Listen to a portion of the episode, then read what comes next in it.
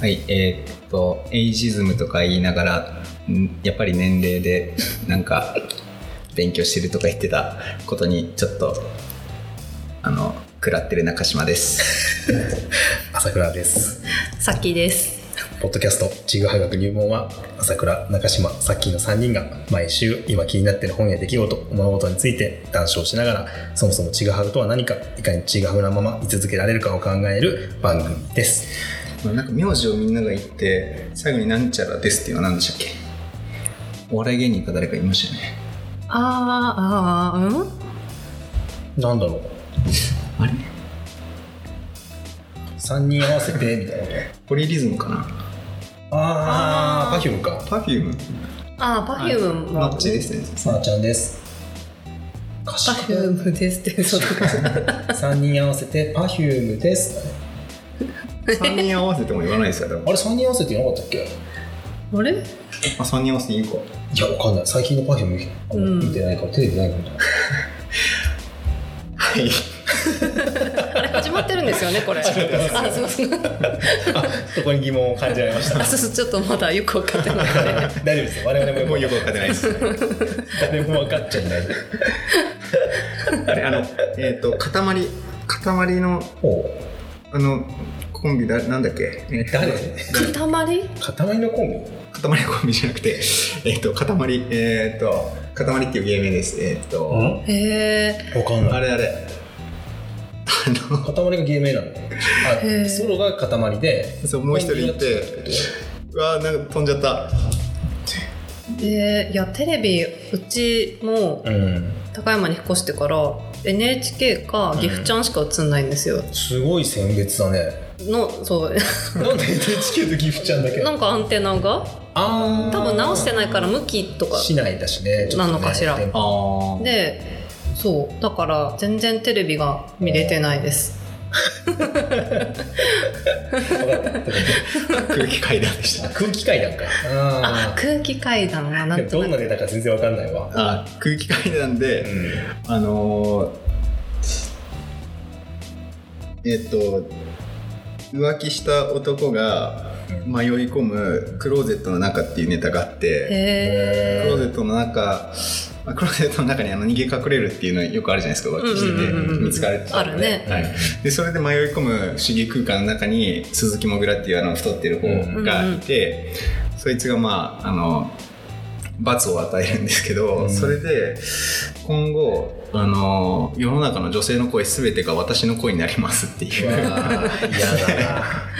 それで「ノッチです」とかっていうのがその 鈴木もぐらの声になる鈴木もぐらの変変変な声になるっていうネタがあったっていうのを今言いたくてそれをちょっと調べました、はい言いたい。あるよね、言いたいこと。はい、そんな感じ急で、に出ない2本目の収録が。二本目はいはい、始まっております。いやそうだから29歳30歳になるからみたいなこと言っちゃった言ってましたね、はい。勉強するって。となんですかねいやうんそれと年齢差別の話はまたちょっと違うような気もするけど、うんうんでもやっぱり自分の中でも年齢っていうものって区測って切りをる尺度はあるにはあるんだな。って、うん。うんうん。うん。まあ、さっき裏でも話したけど、うん。切れ切れ目っていうかねそのはいはい。後半になってうん。3020代の後半、うん。30代前半になるとうん。しばらくそう思って33ぐらいになったらもうそのこと思わなくなって、うんうん。そこから4年間ぐらいは思わない。うん。23から27の時はあんまり20代を意識しなかったのと一緒なことが起こるんじゃないかなとは思ってるけど、うん。うん。今あんまり年齢でこうするって意識してない37歳です今。あううん。んうん。あでここから3年かけて40のことを思い出すっていうのが。かもしれないね。だうん。だから良二君ぐらいの頃すごいいろいろやってた気がする。うん。今でもいろいろやられてますけどあねなんだろう、うん。もっとこう社会な、うん、社会的にというかうん。街づくり活動みたいなのをやってた気がします。ああそうなんだ練馬区に住んでた頃。はいはいはいはい。だからその悪い意味じゃなく意識を高く持ったとそうそうそうそう。ううんんうん。うんうん。最近はじゃああんま意識とかここ、うん、そうだね。なんかその頃は全体のために動くだったんだけど、うん。今は個が充実した方が社会が良くなるのではというので個個を充実させてるみたいな感じです。うん。うんううんうん。かな。うん。まあ、表裏一体だよねそこはねうんどういうことですか？うんまあでもでもなんかそう螺旋階段で 螺旋階段でねどんどん上に上がっていくと、でも上から見るとさ、同じ位置にいるわけじゃん。どの段階にいても。なんか結局そういうことなんかな。け結局巡り巡ってこう、うん。最初も最後もないからね。そうそうそうそう。上から見るとね。同じ位置に戻ってくる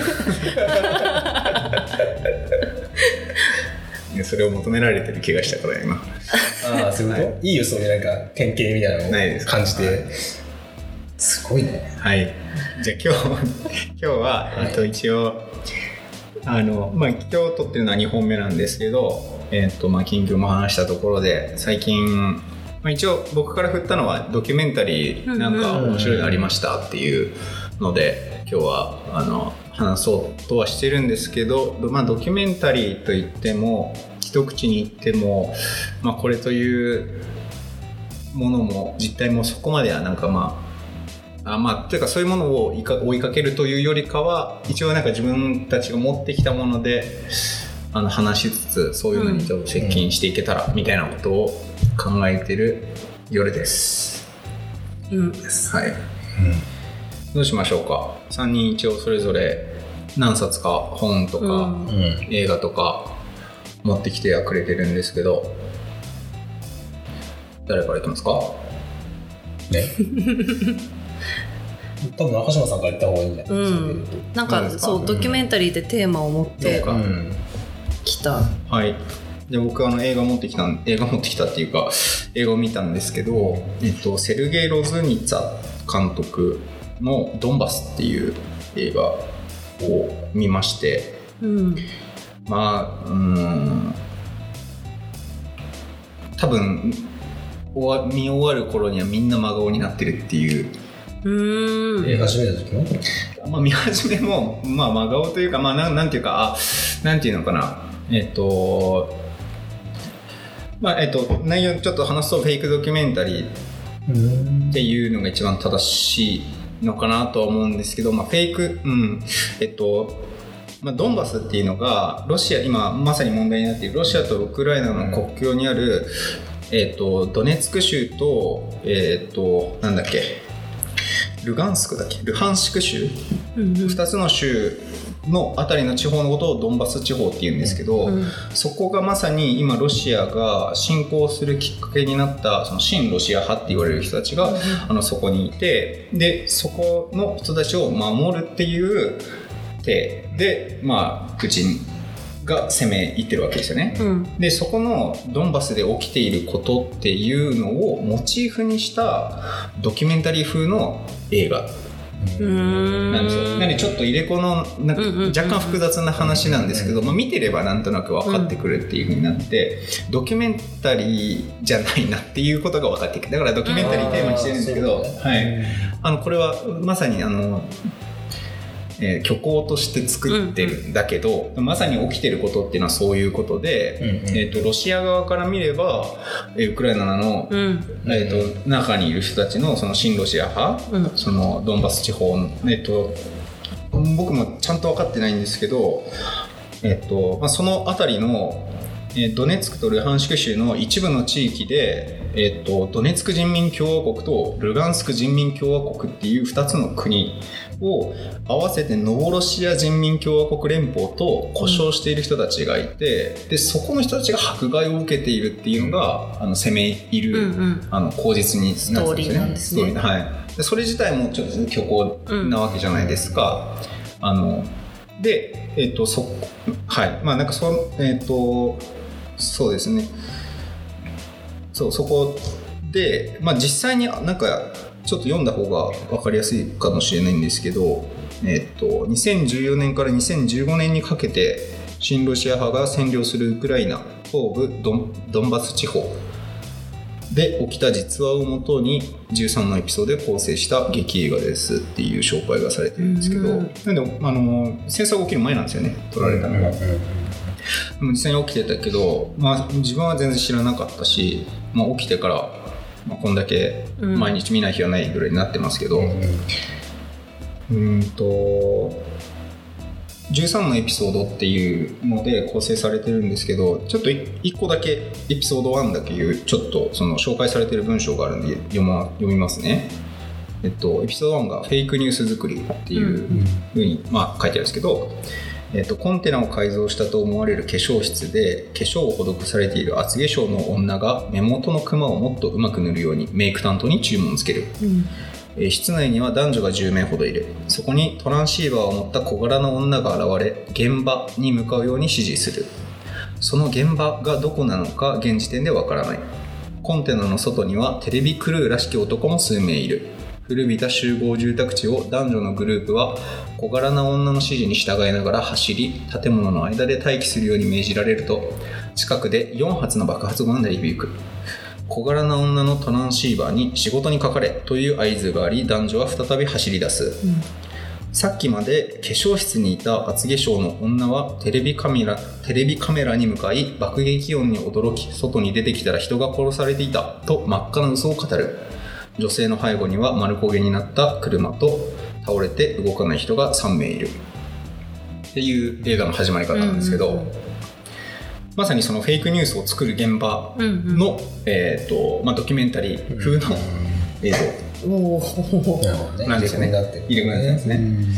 あのまあそういうあの戦場の映像とかも、まあ、戦場というか攻撃されている瞬間の映像だとかそこの結婚式の様子とかそのノボロシアって言われてる人たちの結婚式の様子とかあとはウクライナの、えー、と兵士が捕まって、うん。あの集団リンチにあの市民からの集団リンチに遭うあの親ロシア派の人たちから集団リンチに遭う映像とか、うん。いろんな映像があるんですけど、まあ、それも実話に基づいてるっていうの。うんうんあって微妙につながりながらドンバス地方で起きていることっていうのを、えっと、撮影してる。でやつ。で 何の話をしてましたっけ？えっと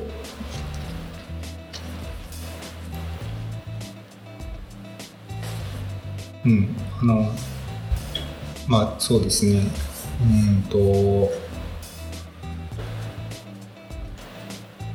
あごめんなさいちょっと飛んじゃった。えっと。聞き入っちゃうとなんだろうね、うん。ドキュメンタリーとはってなるね、うん。なんかあそうですよね。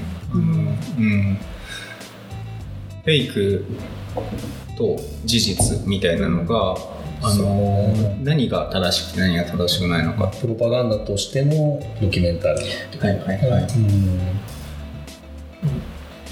あそう。でそれ それで最初に戻ると、そのまあ、最初はそんななんかバカらしいことのようにして見えてたんですよ。はいはいはいうん真顔になるかもしれないまあ、そうですそうです、えっとコンテナの中で化粧を受けてて、でしかもなんか10人も結構素人みたいな感じの人たちが、なんかバイトで集まったぐらいの感じなんだけど出て行ったら、えっと、戦場のセットが用意されていて、えっと、残虐な殺人行為が起きてましたっていう虚言をうん。テレビの前でやるんだけどそのテレビも本当にテレビクルーなのかよくわからない、なんかまあそういうの最初はそうなんですよ。なんかうんなんかうんちょっと滑稽にも見えてたものがそういうエピソードが13個あって見ていて最終的に本当に衝撃的な終わり方するんですけど、うんマジでいやでもこれ実際起きてるし、うん。うんそういうフェイクニュース的なことも今別にロシア・ウクライナに関係なく、日本でも起きてるし、うん。なんかそういうことを考えるといや本当笑えないなっていううん。ことを思ったっていう、うん。うん感じですね。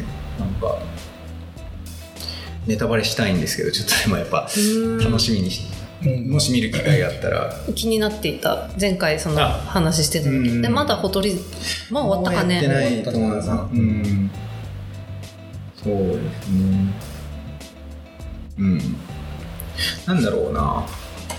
まあその事実とうん。フェイクみたいな虚構とかそういう話のあのネタとしてうん。いい映画なのかなっていうことを、うんうんうんね真実ってなんだろうってね。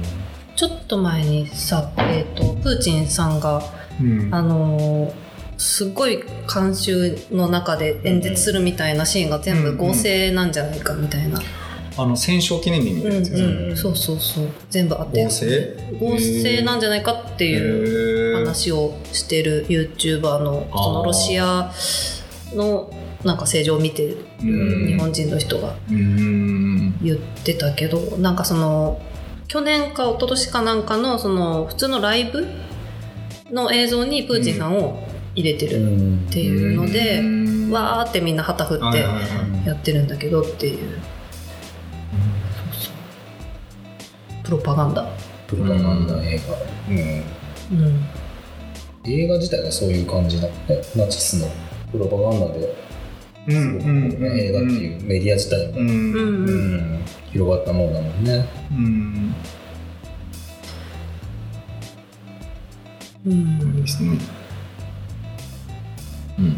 うん。わかんないよね、うん。うんだってプロフェ NHK のプロフェッショナルとかもさ「情熱大陸」とかも結局、あれもねドキュメンタリーのようで結構作られてるうん。うん感じじゃないですか、それを分かってみないとそうだと思って見ちゃうよね。そうね。なんかほら取材とか入ったりとかね、うん。しても全然思ってもない聞い取りやっぱされるしね。うん。語ったこととかもね、うんうんあのあそういうふうに書かれればそういうふうに捉えられるなっていうふうにうん。書かれることもあるし書くこともあるから自分自身、うん。うんなんか本当の意味でのドキュメンタリーは存在うん。しないっうんうん。そうね、うん。ていう、うん。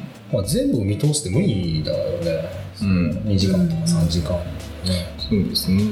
もっとこうなんかこううん。語られない時間っていうか何でもないこともたくさんあってうんあるからね、うん。あのそういう意味ではあのちょっとまだ見てない映画の話をするのはあれなんですけどあの浜口竜介さんのうんうん「ハッピーアワー」っていう映画が5時間ぐらいあるんですけど、なんからしいね。ないって聞いた。5時間もあるんだ。そう。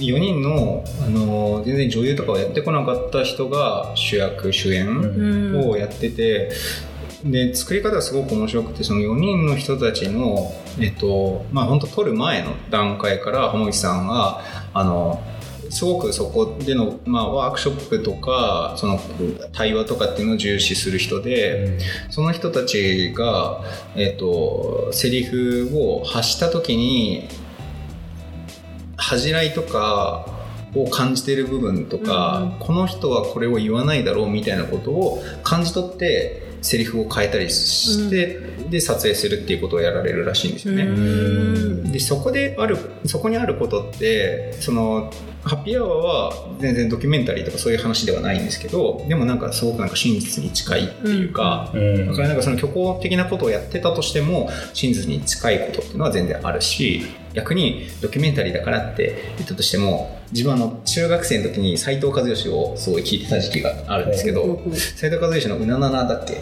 うん。わかります？うんわかるわかる。えっ、となんだっけ？出てこないね。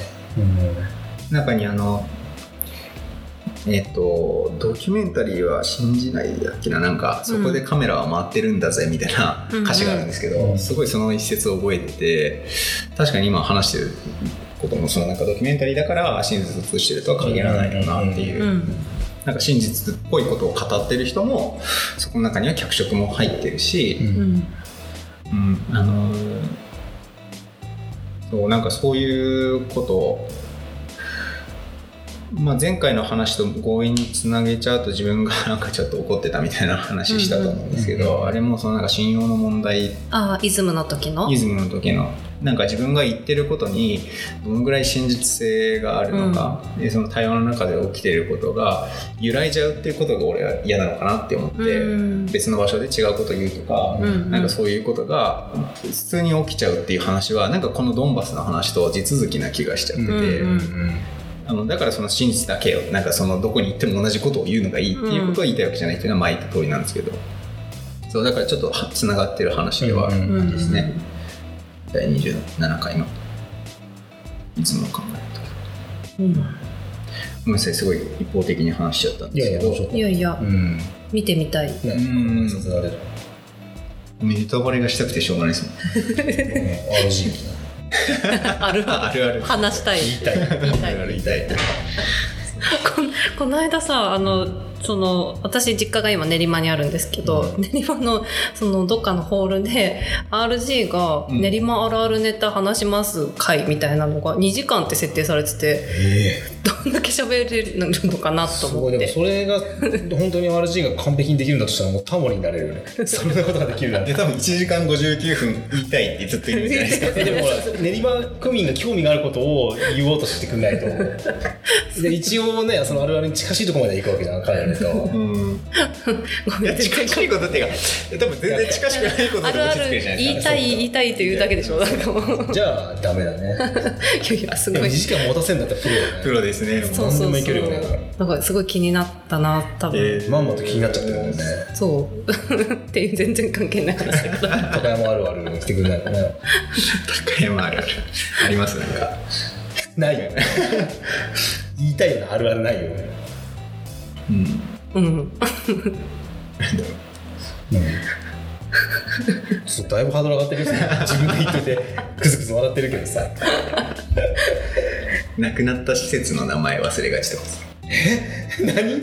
サンマルコとかそういうこサンマルコ知らないと知らないのかい。あよく聞くね。駅前のね。ランカーの来る常連さんは年配の方が多いから、いやあのデパートみたいなやつ。百貨店。へえ丸円丸円。だ丸円。百貨なんかうん。あったっていう、駅前だねちょうど駅の前の今の。ワシントンホテルになってるところだあうあん、何階建てですか？えー、でもエスカレーターがあそこが初めてかな。エスカレーターあるタイプの？うん。そうそうそう。エスカレーターがあったらしいです初めてだったよか主婦の店じゃないか主婦の店はあの江なんだっけ？うん。うん。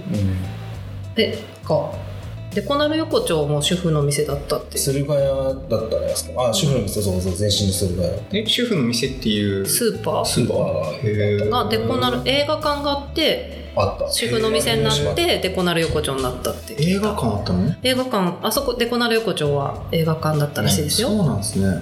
あれはそこロマンス座みたいな感じのとこうんうん朝日座よりも前にあったってこと？うん、うちらの子供の頃にはもう亡くなって駿河屋になっててその駿河屋も閉まって倉庫ですか？駿河屋のうんうん。ドマイナーな話？エリザエリザとかそういうこと？エリザっての？エリザおもちゃ屋さん、うんわかんない。世代間。出たよ結局イズムの話になっちゃう。いやそれしょうがない。それは違う。それはしょうがない。えなちなみにどこ忘れがち？いや前回の話で山の上のあのプールの名前分かんなかったじゃないですか。あ山の上のプール。ああの今のアソシアの横にあったそうですそうです。あえー、知らない、まだ地方ネタ引っ張っちゃってますけど、うん。はい。出ないでしょ？クワールプ。おお出た出ちゃいけないところで出ちゃっ 飲み屋トーク。たミヤトークですねこれ。本当だよ。ね誰が聞いてるんだよ、皆さんクワールプですよ。うん。ね、皆さんの地方にもきっとね、うんなりますよ。なんか子供の頃言ってたけど。だから別にここに限った話じゃない。そうそうそう。忘れ、まあ思い出せないある。あそうかあるある。あなんかあのあそこのあそこの間のなんか空き地って何だったっけみたいなのよくあるよね。空き地さら地になっちゃってその真ん中でスパーンと抜けて。ああはいはいはい地続きで商店街とかで、はいはいはい。あそこってなんだっけみたいな。んだっけ？なんか角確か陶器売ってたとこだったけどその隣なんだったっけみたいな、はいはいはいはい。うんよくある。ありますね。駐車場になっちゃったりするとね本当によくある。うんうんうん。でなんだ ドキュメンタリーの話か。ら話から。膨らみましたね。ね、はい膨らんだのかなこれ。膨らんだ んではないそれそれた。しぼんだのそれた。それた。玉がそれてはいじゃあ。るかあらね。それました次行きましょうか。次。どちら行きますか？どっちでも。どどうだろう？あそっかそっか。キーさんの方がいいかなじゃあ映画つながり、そうだね。あいつらは私関係ない話。そう。でもその映画本体の話っていうよりはそこからちょっと気になってよ、もう一回読み直してる本の話なんですけどもともとえっ、と私20うんと中学生から30代前半まで東京に住んでいて、うん。で20代後半ぐらいから、えっ、と地元その,、まあ、その時地元だった練馬で仕事をしながらちょっと自分の地元のことを知ろうと思って、うん。ボランティア活動を兼ねてまちづくり活動をし始めた時期があったんですよ。うん。でそこでいろんな活動してるうちに知り合った人たちの中で映画監督がいてうん。おばさんなんて名前だったか忘れちゃった、えっとうん。ドキュメンタリー映画を撮る宮崎監督っていう女性の方がいてその人が、えっと、ハンセン病患者さんのと和子さんっていううん。女性のドキュメンタリーを撮ってうん。いてその上映会を練馬の文化センターでうん。やりましょうっていう実行委員会に入って、うん。えー、と活動をちょっと何ヶ月かしてたんですよ。うん。でその時にこのし詩集を出してるんですけど「希望よあなたに」っていう東和東子さん。のハンセン病患者さんの書いてた詩集があって、うん。まあその詩を、えー、と吉永小百合さんが読みに朗読してくださって、映画の前に。うん。でその東和子さんのそのハンセン病療養所での暮らしぶりを撮影した映画を見るっていううん。のがあったんです。でそれをきっかけにいろいろハンセン病のことを調べようと思って読んだ本をもう一回ちょっと忘れちゃったから読みうんうん。直している Now です。うん。久しぶりに聞いたなおそうそうそう。うん。ドキュメンタリー映画の上映会うん。の実行委員に入って、入ってうん。そうそう。まあ、ドキュメンタリー自体は本当に父さんがどういうふうにうん。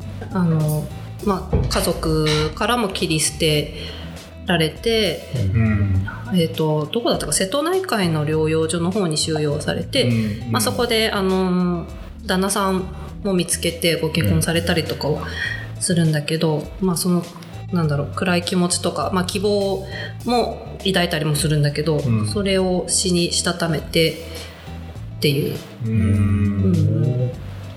のがドキュメンタリーとして描かれてる。んです。うん。そのドキュメンタリー自体はそんなになんか脚色されてるとかそんなんではなかったのですごく良い映画だったんだけど、えっ、と、まあ、そのことで調べてる中でうん。いやっぱりよく出てくるのがハンセン病患者の子に携わってた人の本で、うん。神谷美恵子さんの「生きがいについて」っていう、うん。これベストセラーですね多分あの読んだことあるうん、方見たこもとある方多い。見たことある方多いかもですね、私もなんか読んだけどこの何年間のかですっかりパーって忘れてしまった具体的なことは。えっと神谷さんはえっとクリスチャンでえっとハンセン病患者の療養をする側うん。として、えっと患者さんに携わっていて精神病の方だった精神科系の先生でもあったのかな？どうやったかな。うん。うん。でハンセン病患者さんってもう生きがいを奪われてうん。し失望の中療養所に強制収容されていくんだけどその中でも生きがいを見出してまたこうよみよみがえるっていうか人間として復権するっていうかそういう姿を見て神谷さんはすごく感動されて、うん。どういうふうに人間は生きがいを見つけて人生を歩んでいくのかっていうのをまとめた本で彼女自身は本当にすごく献身的な方だったんだけどえっ、となんつったらいいんだろうな彼女をこうも盲信してるっていうか神格化して読んでる人が結構多いなっていうことに気づかせてくれた本がうん。もう一冊あって、うん。えっ、と武田徹さんの「隔離という病」っていう本です。はい。で武田さんが言うにはその強制収容っていう愚策を愚策っていうか、まあ、その時はそうするしかなかったんだけど、えっ、と政府がする時にその神谷さんがそのなんだ強制収容所に入った人たちだって生きがいをその何もない中から見つけて人間としてまた復権するっていうなんだろう論理理論まあ物語だよねそうその物語を政府の政策として利用したりしていたと。で彼女はそれにあんまり気づかずに普通に献身的にやり続けてたっていうところがあって、そこは反省して神谷さんの本を読まないといけないっていうことをおっしゃってる。っていう。だからドキュメンタリーもそうだけど、疑う目ってうん。必要だよねと思って、うん結構なんか神谷さんの本をいい本ですって出す人たちってあんまり疑わないっていうか、うんうん。いい本には違いないんだけどそういい本には違いないんだけど盲信してる感じがしてそこがすごくモヤモヤいつもうん。してたんです。なぜそうなったのかっていうところなのかなとは思うけどね、うん。そそもそも隔離っていうことがあってのうん。でそれはまあ隔離されたから幸せになったっていう論ではなかったと思うんだけど、うんうん。どこからかそこがねそうねじれた、うん、どんな環境であっても人は美しくというか生きがいを見出せるっていうところにこう、持ってかれてるんだけどそもそもね、んそうなんです。ところがねでそもそも生きがいを持つっていうこと自体がこの武田さんが言うには効果主義的な考え方なんじゃないかとも言っていて、効果？効果？あの人そうそう。人生を目的化してるっていうか、うんうん目的達成主義的な考え方になっていて、ただ生きるっていうことで全然いいんじゃないっていううことを武田さんはうんうん。書いてたりうん。します。それは著者への批判って感じ。うんうん。もあるしそうだね。その生きがいを持つことがうん。いいいいことだっていうことを言ってる人たちに向けてもそう言うっていうはいはいはい。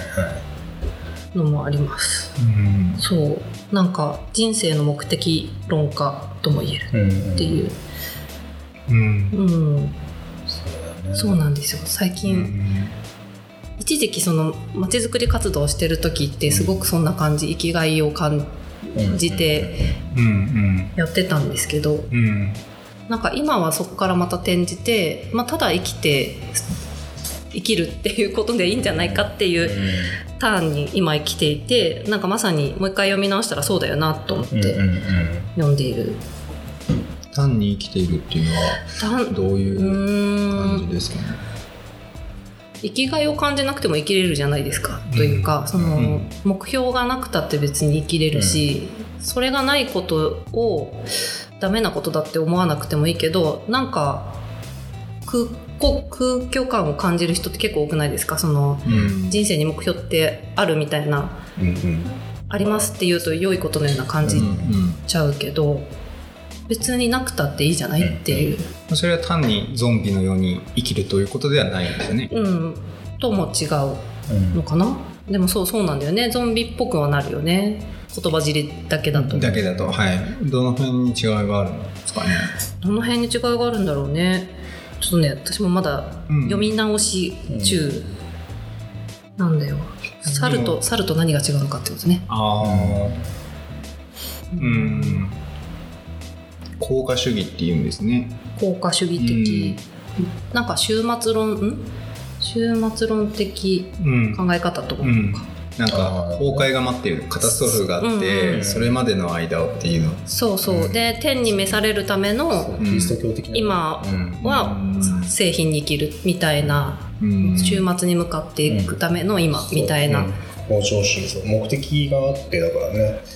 うん。うん。それこそさっきの小川さやかさんはタンザニアの人の研究で「あの Living for Today」っていうんうんううん。概念で新書一冊書いてるんですけどそれがあのタンザニアの人から日本人を見るとその未来のために今を犠牲にしている人たちっていうふうに言うんですよね。なんでそのなんか、まあ、確かに将来的に何かやりたいことがあって今はそのために動いてる時期なんだっていうのとかも、タンザニアの人たちは今日を生きるっていうことうん。にあのまあ集中してというか、うん。うんまさにリビングフォートで今日のために生きるっていう生活をしていてその全く考え方が違うっていう話をされてるんですけど、確かになんかそういう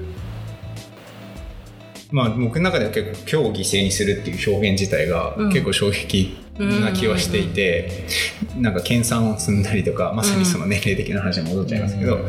あなんかそういうものともちょっとなんか身につまされる思いがしますね、うん。そういうのは。そうね。そうだから最近はここ数年はだから流されるままに生きとりますが、うん。それでもいいかなってうん。思うん。うん。うんうような感じです。うん。うん、なんだろう、まだなんか全然こまとまらないうちに喋ってる。うん、わかるけど、じゃあどう違うのかっていうことをそうなん聞かですよ。れると、それはすごく、なんか今、今じゃないな、ずっとあのライターの仕事でもらってるやつで、うん。その新卒の人に取材、はい新卒の子に取材して、その企業の、あの、しうん。まあ、この、県外に出るんじゃなくて、地元にもいい、こんなとこがあるよって紹介するような記事のうん。取材とライティング頼まれてやってるんですけど、ずっと定期的に、もう3年、4年かな。うん。でもなんか毎回思ってるけどそのやりがいって何ですかって要は聞いてること、うん。この仕事要は都会と比べて田舎はいいですよねって話を引き出そうとするんだけど、うん。そもそもその前提自体がどうも引っかかってて、うんうん。比べるものなのかっていうこともあるしそのなんでこの会社にしたんですかって聞いたら答えはもうほぼ決まってて近いからうん。かあの友達が働いてるからが親が働いてるから。で休み日何してるんですかって言ったらもう車いじってるか釣り行ってるかこうあの富山に買い物に行ってる、でなんかそれをそのまま書いたら面白くないねみたいな話になった時にいや面白いとか面白くないとかそういうことじゃなくてこれがリアルでなんかそれはなんか普通に生きてる人に対する冒涜だよなみたいなことがあってもっとフォーカスしなきゃいけないのがその仕事でやりがいを感じるとかそういうことじゃなくて何をこう楽しくやってるのかとか、うん。その趣味の話とかを聞いてその趣味をやるために働いてるだって別にいいじゃないかその会社からしたら何の不利益があるのかっていうところをその会社の人たちも考えていかなきゃいけないんじゃないかってこのなんか仕事をして夢を叶えるみたいなロジックとうん。夢を叶えるために仕事をしてるとか別に変わらないと思うんだよね。その日常好きなことをやるために会社にいる時は仕事をちゃんとしますだっていいわけなのになんかどうしても仕事が真ん中に来ててうん社会人たるものなんかその、うでなんかその仕事の余暇で何かをやってるみたいなことを言いたがるんだけどそのやり方ってもうちょっと時代に即してないんじゃないですかねみたいな話をこの間打ち合わせでしてて、うん。うんもっとこの別にその若い人だけじゃなくて社長だっていいし部長だっていいし創業者だっていいんだけどこのこんなに楽しく生きてるんだとその姿を見せてほしいって取材で。うんうん。でそれをこの仕事をやることによって、まあ、叶えてるって言い方は間違ってるのかもしれないけど同時に並行でできてるんだっていうのが一番こう素直な姿なんじゃないかなと思って。みんなそんなに仕事に取材に行けばそれは仕事の話するんだけど日頃そんなに仕事を中心に物事考えてないんじゃないかなみたいなことを思ってて。うん。なんかやりがいとかって言うけどもっていう、うん、なんか、うん、確かに今の話もそうですけどその仕事で自己実現をうん。成し得た人とかが、めちゃくちゃこうなんかそれこそ神格化されているっていうのが今の風潮の気がしますよね、あんまりなんていうか仕事あんまりうまくいかなかったけどなんか趣味に生きてますみたいな人って、うんうん何かに敗れた人みたいなうん。感じっていうのは確かにありますよね。なんかねそっちの路線で行っちゃうとなんか仕事をしてたけど子育てのために仕事をドロップアウトした人とかが、なんかこう一般とは違う道で輝いてるみたいな変な話になってきてなんでその比べるんだろうなみたいなその、うん。どっちがいいとかっていうことじゃないはずなのにうんうん。なんでなんでですか？なんでなんだろうななんでなんだろうね。それもなんか前のイズムとちょっとつながりそうな気もするけど、あー確かに。うんうん価値観が昔。うん。だからそれも結構個人主義みたいな話ともつながってて、うん。あの努力をしているかしてないか、うんうん。でそれがその何か結果が出たり出なかった時にそれをあなたが自己努力してなかったからでしょとか、うん。したからでしょっていうところと結びつくから、なんかその辺はなんなんなんですかねなんか自己実現したつまりなん。か努力してたんだみたいな、うん。そういうのと容易に結びつく子供が成成人しても、うん。そこまでそういうふうには言ってもらえないかもしれないけど、うん仕事で何かをやってるとあのうんなんかそういうふうになる。ね。そう言いやすいからか。もねそれしか言えないからなのか。うん。うん。でもね世の中結構運で正直なところ、ううんん。どっちかというとその必要な時にそこにいたかどうかみたいなところが非常に能力よりも能力はもちろん最低限必要なんだけどそのその人に優れた人はいるんだけどその今っていう時にそばにいたから頼まれてるとか友達だからとかってすごくあのあるじゃない？この間あのそれこそ成功者の堀部さんが来てくださった時にその成功者本を出してる出版レーベルもやってるからうん。本を出す時のその基準そのデザイン想定のデザインとか、うん出版のところに版元にたあのし吸ってもらうとかあとまあそもそも筆者著者を誰に頼むかとかどうやって決めるんですかって聞いたら近くに住んでる友達で仲がいいからですって言われてあうんそうだよなって それに勝る理由はないよなって思ったんだよね。仲いいからだから作ってほしいと思うし興味があるから作ってもらいたいと思ったっていう、でもそういうのってなんか実力とかそういうふうなことなのだろうかとその人が主体的に動くことで生み出したものじゃなくてまあ運も実力の人が言い始めると全部実力になっちゃうんだけど、うんなんかそんな単純なもんでもないような気もしてて。うんうんそこを単純化すると全部なんか効率がいい方効率がいい方になっていくから、うん。うんまあ、よく聞くのがその別に夫婦じゃなくてもいいパートナーだからみたいなうん。婚姻関係は外すけど仕事は一緒にやってます子育ては一緒にしてるけど我々は夫婦ではありません面倒は見ませんとかっていう話になってきてもう別にいいんだけどなんか引っかかるなっていうそういう風になっちゃうとそこまで割り切って考えていくとどんどん、うん。うん。まあ、個人主義的なっていう風になっちゃうから、うん。なんか私とあなたは違うんだから別に違ってもいいでしょうって。まあ同じこと言ってるんだけど自分もそうに思ってるんだけど私とあなたは違ってもいいからこそ共にいられるって思ってる人たちとーうん。別に共に無理していなくてもいいっていう風になっていく人たちのうん。違いはそんなにない気もするんだけど、うんどこを大事に思ってるからなのかな。その煩わしさみたいなものをうん。うん。大事に思うかどうかなのかな、うん。これはうんうん。うん。なんかゾンビの比喩で今の話をはい。言い直そうとしたんだけど、あんまり言えなかったんだけど 煩わしさを大事にするゾンビみたいな話それはゾンビじゃないってことなのかな。うん。ああそうだね。うんうんでもほらこう翻って最終的にその煩わしさをこう煩わしいと思わずに喜びだと思ってやってたゾンビのことを、うん。あれは素晴らしいゾンビだっていうふうに神格化されて 何かのポリシズムみたいなものに利用されるっていうところまでこうぐるっと回っていくこの話で言うと。そうじゃない？ちょっと分かんない。けどわかる。なんかその要は貧しいけど、あの Living for Today で毎日素晴らしいよねって生きてる人は別に毎日素晴らしいよねって思いたくて生きてるわけじゃなかったりする部分もあるんだけどだからこそタンザニアの人は美しいんだ日本はダメだっていう論評になると話がまた変わってきちゃうみたいな。そことここはリンクしないみたいなタンザニアが素晴らしいこっちがダメなんだとかじゃなくてでよくあのフィンランドが素晴らしいみたいな話になった時に日本は変わらなきゃいけないって言うけど、そういうこともまあ多分にある部分はあるんだけど全部が全部じゃないよねみたいな、なんかうん。できすぎた綺麗な話ってうん。利用されやすいうんねうん。すごく。だからなんか盲信することはしない方がいいよって。むずいよね 浅倉さん結構盲信されやすいタイプですよね。誰？にああうん。そうですよね。気がする、盲信されやすいタイプとかあるの？うんいやそれはうん。朝倉さん個人が発してるメッセージの中に含まれてるものでもあると思うし、はいはいはい。そのキャラクターとか、はいはいはい。あの多分あの白いパンツ売ってたとか。懐かしい話白いパンツ白いパンツだったらやめて変なやつみたいじゃん。まあそれなんていうか営業でね。営業うん。はいはいなんかまあそういう客商売とかもそうだと思うんですよ。ああそうだね。物を売るっていう部分にはそういうあの儲けるってね、はい。信者って書いて儲けるだからね、うん。よくないと思いつつね。うん。そう、うん、完成されすぎてうんる、うん、難しいよね。だって不完成という完成もあるわけじゃない要はなんていうか破綻してるっていう成功なんていうのなんかこううん。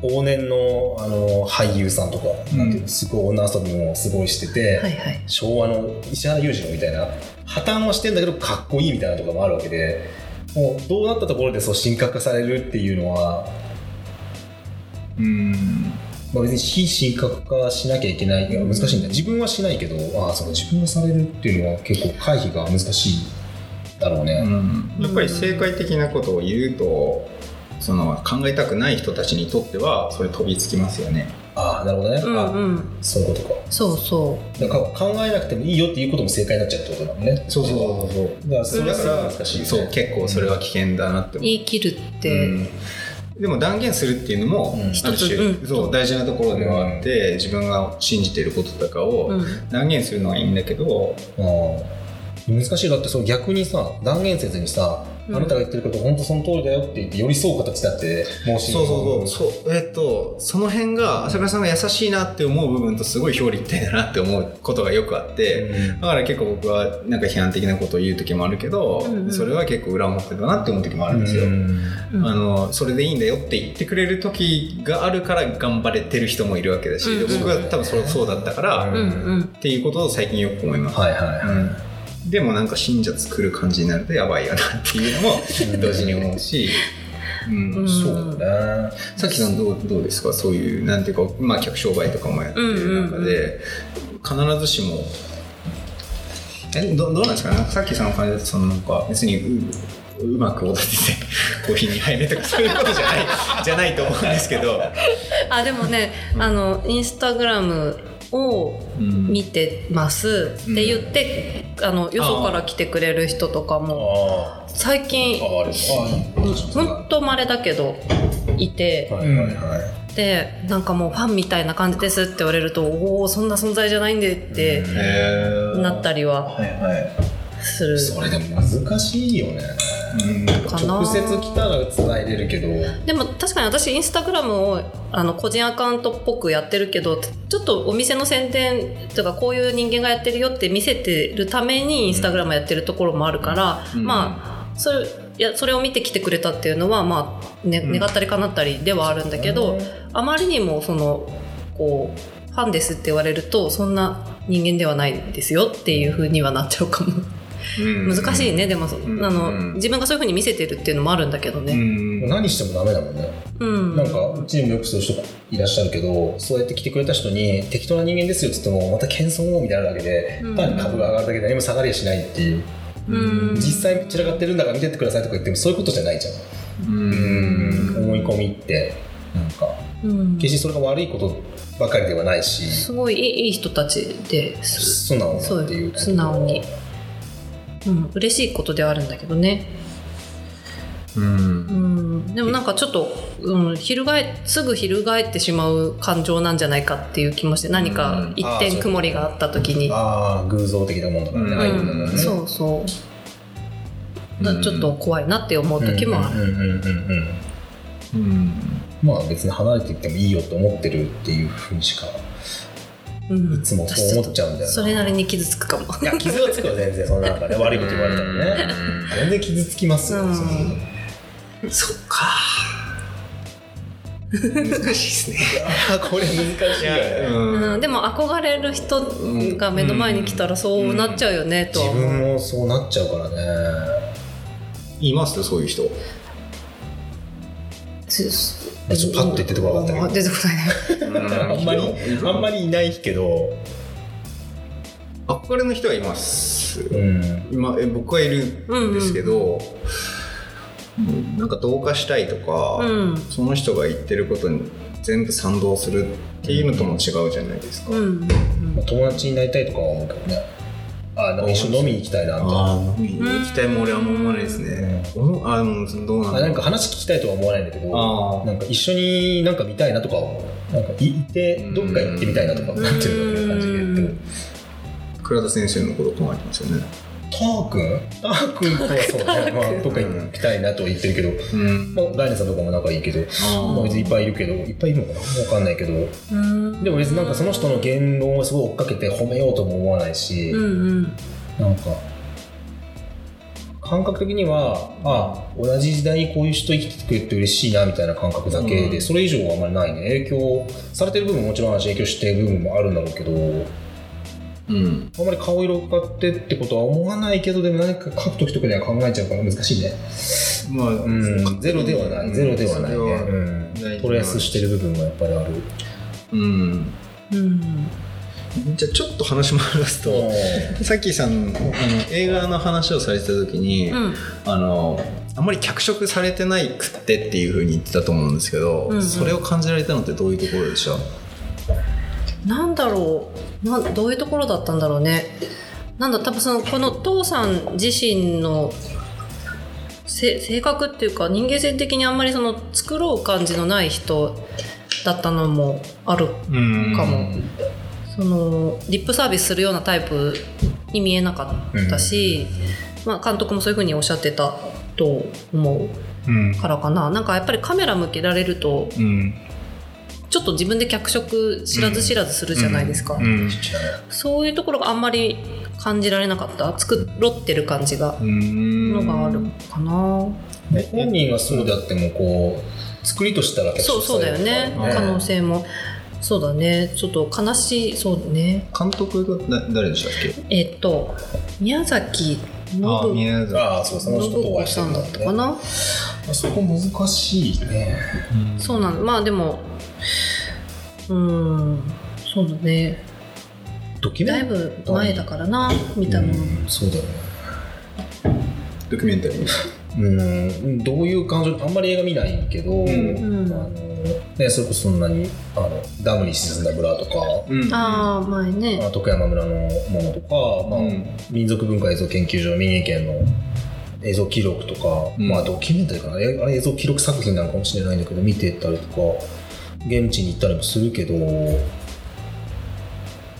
どういう感情なんだろうなんか、見る側の感情？うん、自分は一体どういう感情でドキュメンタリーってものを見てるのかわからない今わからなくなった話してた聞いてたら。うん。一つには結構資料性が高いっていうのがありますはいはい。映画自体が後世につないでついていくっていう。感情っていう面で言うとどうなんですかねそれは。まあ よく言う題材的にその消えゆくものが好きな桜さん。みたいただただとすなその死ぬ死ぬものに対してな、ね、うん。うん。うん。そうねでもそれもやっぱり素直に見れてないんだよねそうやって考えると。その事象を素直に見るっていうのはまあできるのかわからないんだけどうん。ただうんなんかこう流れるものとして見てるわけじゃなくてやっぱり何かこう映してる自分の感情の何か映しというか感じたいことがあって見てるうんっていうのは多分間違いなくて、あーうんそうするともう完全にこううん。えっとノンフィクションとして見れてない。うんうんうん。いやまあじゃあ、うんじゃあフィクションとして見れて何だったら先入観がなかったらいいのかって先入観がないっていう先入観もあるからこの話は相当難しい。なんだろう、うん。まあ別に正解とかないって分かってるんまあそうだけど見たいように見るからね。そうそうそう見たいとこだけ見ちゃうから。でも心の金銭に触れたとことか忘れないっていうのも。うん。うんそうだね。うん。なんかドキュメンタリー見てつまらなかったっていう気持ちってなんかちょっと失礼だなと思っちゃう時よくあるんだけど。それはどうしてなんだろうなんかつまんない人の人生の記録つまんないとか言うのよくないなみたいな感じでなんかへこむ時がたまにあるんだけど。まあ多分その人の人生そのものじゃないからそれはいいんじゃないですか。作品としてつまんないってことか。うん。作りとして。映画として。ね、うん。うん。うん。そうそう。あちなみに映画の題名は「風の舞。風の舞。水の前闇を開く光の死」っていう副題。詩はあのあうポエトあのポエポエムの。そうです。で宮崎信江さんですね。監督風の舞っていうのがねその療養所うん。にあるモニュメントの名前のことなんですよ。亡くなった人の遺骨がもう家族が受け取りたくないみたいな人もうん。昔はいたから、うん。そこに収容うん。風のそのモニュメントのところに、うん。収容してたりして。そうそう。そうだね。でもこの映画の中身のことをすっかりもう何年も前だからうん。詳細覚えてないんだけど、うん。その後にもっとちゃんと調べようと思った記憶だけあってただその神谷さんだけじゃなくていろんな視点で見ようと思わせてくれたから、うん。すごくだからハンセン病の描き方がそんなにそのなんだろうな。し恣意的じゃないっていうか。うん感動的じゃないと。そうそう感動的ではない作りだったとう。ん。それなんか分かる気がすうん、なんかいいきっかけをくれた映画っていう記憶。るうんかな、うん。だからそうだからか彼女その父さんが「希望やあなたに」っていう詩集を作ってるんだけどうん。これだけ見るとすごく希望を持ってし亡くなられたうん風に感じるけど、まあ、それだけじゃないっていうこともちゃんとそうねうん。そうね。あーそれはなんかすごく分かる。なうん感じたし、うん。それなんか自分宮沢賢治と金子あの金子みすずですごい感じた。若い時。どっちもなんかすごいキラキラした人。特に賢治なんてすごいこうなんだろう。どんな人だったかって、まあ最近は割と取り上げられてるし金子みすずもそうなんだけどすごいこうキラキラした作品まあ賢治がキラキラしたものばっかりじゃないけど作品が？そうそう作品だけ見てるうん。とすごくこうわーってなんかすごくロマンチックなと思う。けど、うん。本人の人生は結構こう波乱万丈だったり時代に翻弄されてるっていうこと宗教にもハマられてたしね。あそうそうそうナスチ人会っていうね、そう。で金子みすずに関しても自殺してるから、うん。うん、子供女の子の一人残して自殺しちゃったけどなんかそういうのとかもあと生きてるうちにそんなに売れてるわけ。まあ2人ともそうなんだけどそんな売れてるわけではないとか、うん。うん。まあ、別にそこまで知らなかったらなんかにわかだなとか思うわけじゃないんだけどなんかそういうのの入り口になってるっていう意味ではすごくこうあのいいなとは思う。なんだろう。この本だってそうだけど。そういうのの知れる入り口にはなったんだよ。知らなかったら作品が残ってなかったら知ることもできなかったんだからそういうのっていうのは2人の死のことですか？いや2人が残しその2人の詩、えー、2人が残したものをこう紹介するしている人たちがどういう詩的な思いを持ってそれを紹介しているのかはわからないんだけどあの少なくともそれがなかったら気づかなかったわけ気づかなかった出会えなかったわけだからそこには感謝はある。うん。うん。わかんない。難しいなんか、うん。投げ出したみたい。になっちゃったすごく難しい。とらわれない。ね結構そのあのデスの方の詩、うん。今の、まあ、すごく細かい話になっちゃいますけど、うん。その辺も結構詩って結構物語化されがちだなって言いますそうね。みんなそうだよね。あの、えっ、と溶接っていうんでしたっけ、うん。若い頃に死ぬとか、うん。まさにそうで、うん。あのそれで売れ、まあ、売れ有名になってみたいなのとうんうん、ゴか、ッホとかうん。ミュージシャンもいっぱいいるしね、まあ、あと家族の死をねで有名になった方もいたしねそういう意味では。そうそう。その作品のモチーフとしてうん。熊谷森和とかもそうだし、うん。だからその辺が見る側が容易に物語を紡いでしまううんうん。感情移入すると。か、うん。うん。ことの、まあ、良し悪しというか、うん。うん。うん神格がね。幻想を抱くというか。うん。そういう幻想を作り出すのに抵抗をかうん全然感じてない作り手。言いますよね。いますよね。そうそうそう。それそれはすごいゾワゾワしますね。ゾワゾワしますよねうん。うん。うん。うん。うん。でそこがすげえ強引だけどその小さな物語とか、うん。あのそういうものと結びつきがちな印象もある、うん。うん。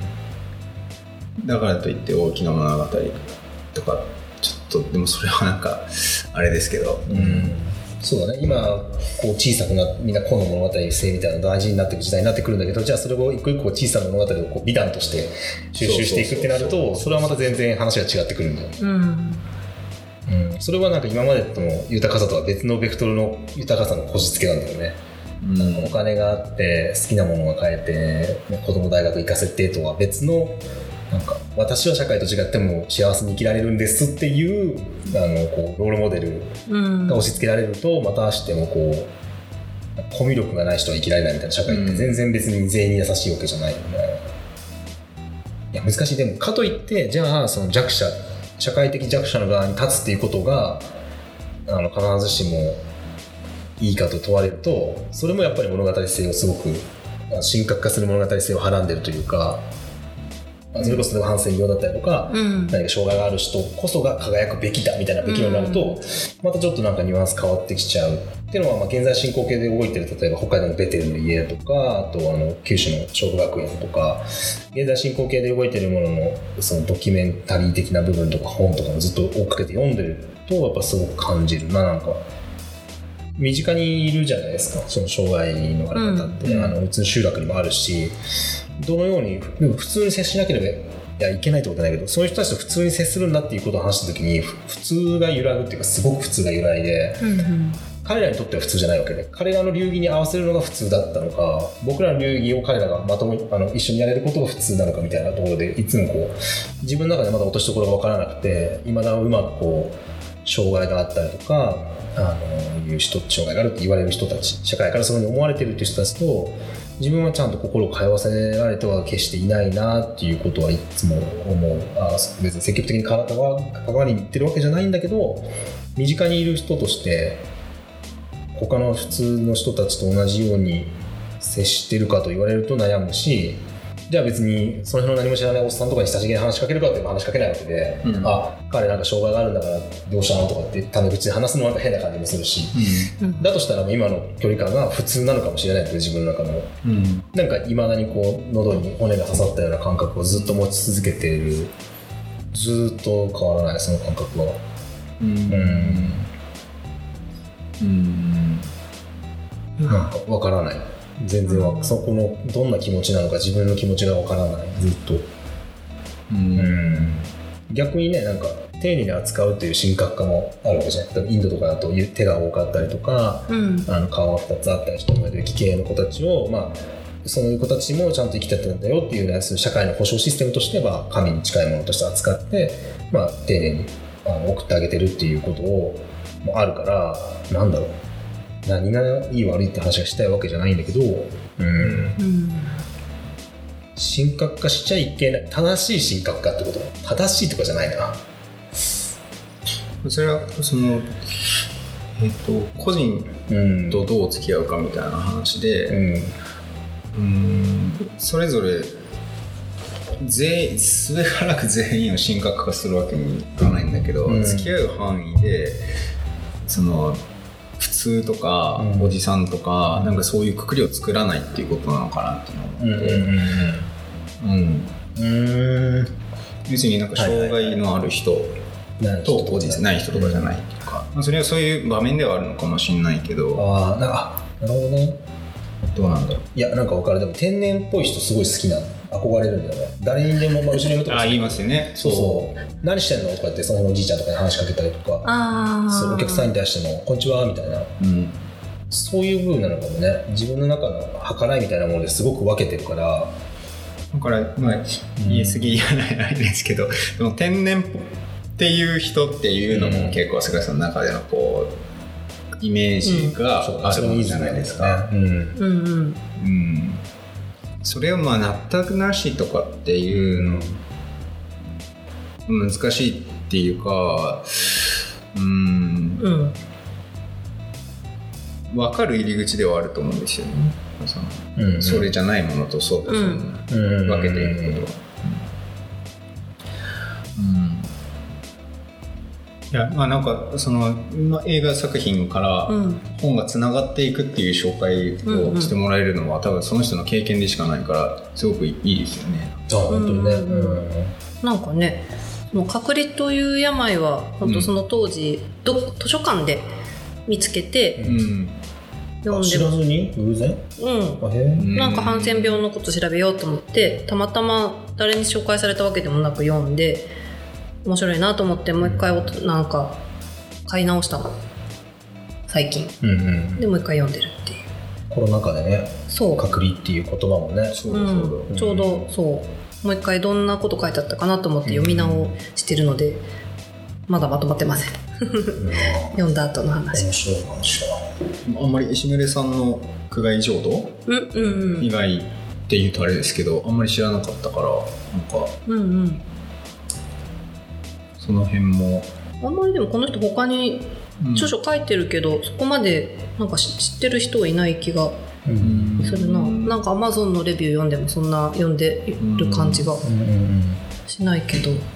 あまりにも多分神谷さんが有名すぎてそれを批判してる本っていうのはあんまりで浮上してこないのかもしれないねああそうかそれもあるね、うん。別にねだってその人が悪いわけではないから、ね、そうそうそうそう、うん、そその本の批判じゃないんだもんね、うん。そういう社会っていうかそうそうそういう社会に対しての批判です、ねそう。神谷さん自身は献身的に生きてたんだろうってことは書いてあるちゃんと。ただなんかそもそもこうす救う人を救うってこと自体が牧人的な権力構造があるっていうか、黒人？牧人あの薪うんの人で、なんだろう持てるものが持たざるものを助けるみたいな構造？自体にに権力的なうん。支配構造があるよねっていううんこととかも書いてたりとかして、うん。そうだねと思って。そうだよね、作って難しいよね。うん、難しい、うん。うん。うんううん。んうん。いや難しいよ。そううんそうそううん。うん。結構あのすげえ引っかかるなっていうことが最近最近っていうかずっと思ってるんですけど、はいはい。まあ、なんか地方にいるとすげえ上から目線でうん。なんか文化があってそれを教えてあげるっていうノリの人っていうのが一定数いてうん。本当にうるさいなって思うんですけど、うん。なんかそういうのもなんなんていうか持たざるものと持ってるものっていう、うんそういう目線で見てるっていうのが多分すごくムカつくんだろうなって思ってて、う別にその持ってない人の側につこうとも思ってないし、なんだけどやっぱりそこであのえっとその言葉の学校のせあの講師の人だったんですけど五所純子さんっていう方がいて、その人はインタビューであの前にちょっと一回紹介したことあると思うんですけど「うん薬を食う女たち」ってうんいう、うんあの本を書かれた方なんですけどその人もあの聞き書きでインタビューをして書く。さっきの長谷川さんがインタビューされたって話してましたけどですインタビューをして書いていくうちに虚構を混ぜないとこれは書けないと思ったっていうことを言われていて、うん。あのそうそうそう、うん、でなのでその曲を混ぜていくっていうことでしか書けないその人たちのことがあるっていうことは、あの確かにその真実にまあ近づく方方法としてうん。五所さんがあの本当にあのチェード博思いで書かれたことっていうのがうん。まずあるんだけど、一方でそれっていうのはその、えー、と薬を食う女たちは薬物にの周りにいる女性の若い女性特にの話を聞いてそれを書いた本なんだけどその人たちの声を偽ることでもあるから、うん。ある種加害性を持っているっていうことを言ってて、ただ私はその加害性をなしにしてあの被害者の側につくとか、うんうん。そういうことを考えるんじゃなくてどういう加害者であろうあるありたいかっていうことを考えましたっていうことを言われてすげえそれがあの印象に残ってて、さっきの地方とそのなんか都市的な文化を持ってくるとか、うん。なんか高山にないからこういうことやってればうん。目立つみたいな、あの理屈にあの、まあ、ちょっとイラつくのはうん。なんかその加害者性みたいなものうんうんうんから逃げてる、逃げてるじゃなくてなんていうのかな？責任を負ってない。持てないですね、そうですなんかそういうところなのかなと思って、うん。今ちょっとインインタビューとか、えっとそのドキュメンタリー、うん。とかあのその僕人的な構造っていうところがちょっと今飛んじゃったんですけど。うん。それもちょっとイズム化しようかなと思います。うん。うん。でもいいことしてるって思ってんだよね本人たちは。いいことでもあるんですよね。そうそういいことでもあるの。同時にっていう部分。同時に同時性があるんですよいいことしてる同時に加害者加害でも。者被害者であり加害者でもあるっていう感覚加害者意識は1ミリもない感じ。うん。がちょっと引っかかるうん。そそれってどれだけまあえっ、となんていうかリテラシーが低いって言うとあれですけど、うんうん。どんな人でもそういうものには気づくから、うん。そういうものに気づいた瞬間にそのそこへの文化のアクセスが途絶えるってことに僕はすごく危機感を持ってうんる。うんだから本を勧めるっていうことについても、うん。そこの危機感なしでポンポン本を紹介すりゃいいとは全く思わない、うん。だから読まない人にどう勧めたらいいのかっていう問いは、うん。あのそういう問いの仕方じゃなくって何が鼻につくのか、うんうん。何がアクセスを止めちゃうのかっていうことに自分は興味があるっていう感じうんうんうんがあります最近。でなんか分かってきた気がするそこは、うん。うん。うなる。うなる深夜。深夜です深夜ですね。はい。でここがやっぱこういう時間大事なんだと思ううん。そうですね。その話を最後え？その話って言っちゃうとなんかそのもうなんかいやもうそういいんじゃないの？この話って。ああそう。いうことかああそう